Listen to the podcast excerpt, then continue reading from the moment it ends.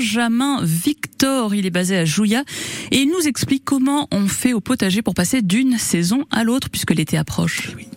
Le potager, euh, la transition entre l'été et le printemps avec euh, vous, Benjamin Victor, un Benjamin passionné par le jardin. Oui, tout à fait Sylvie. Depuis quelques années, je me passionne pour cette pratique qui permet bah, de s'émerveiller devant la nature et aussi se nourrir. C'est vraiment un plaisir de faire cette activité euh, dehors, à l'air libre, pour profiter du beau temps, des oiseaux et du soleil. Oui, et se nourrir sainement. Absolument. C'est un des facteurs qui fait que je fais ce potager, avoir des légumes de bonne qualité, maîtriser ce qu'on met dans la terre et surtout euh, avoir la joie d'en profiter euh, entre amis ou en famille avec de bons légumes. Il ressemble à quoi ce potager à Jouillet Parce que je vous sens tout frêle, Benjamin. C'est vrai. Nous, on a envie de savoir. C'est vrai, c'est vrai.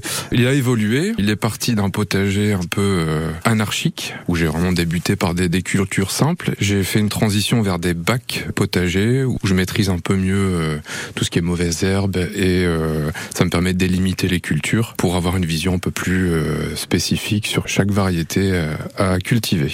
Il est grand ce jardin Bon, il est pas très grand, il y a 5 bacs potagers d'environ, euh, on va dire, bon, les, en gros 40 mètres carrés maximum avec une serre de 18 mètres carrés. Ah oui, quand même, donc ça fait quand même un peu de boulot. Ça fait un peu de boulot. Il y a des techniques qui nous permettent justement de limiter le boulot et de profiter, je dirais, des bienfaits de toute la, la vie dans le sol pour justement travailler à notre place et nous éviter de, de désherber ou de faire trop de travaux potagers. Écoutez, dame nature, tout simplement. Exactement. Quelles sont quelques-unes de vos techniques, Benjamin?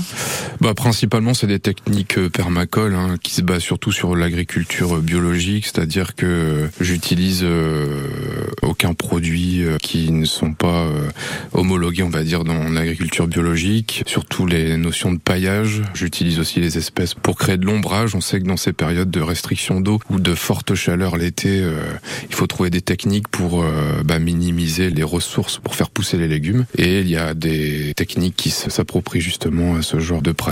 Donc, mais ça reste des techniques assez simples au final, qui sont approuvées depuis longtemps et, et qui sont toujours à l'ordre du jour. Et qui sont toujours à l'ordre du jour, euh, même euh, qui s'améliorent d'année en année, parce qu'on sait que le, le potager c'est une expérience qui se nourrit de saison en saison. Et euh, bah, j'essaye d'utiliser justement cette expérience pour euh, améliorer d'année en année euh, les techniques liées à l'agriculture biologique. Je sens qu'on va passer des belles journées à vos côté. Eh ben, avec plaisir, Sylvie, en tout cas. On est ravis de vous accueillir Merci. sur France Bleu Creuse. On vous garde. Avec plaisir. Je reste. Bah, dis donc, il y a une bonne accroche entre les deux. Hein. Ça fait plaisir. Mon potager en Creuse à réécouter sur FranceBleu.fr.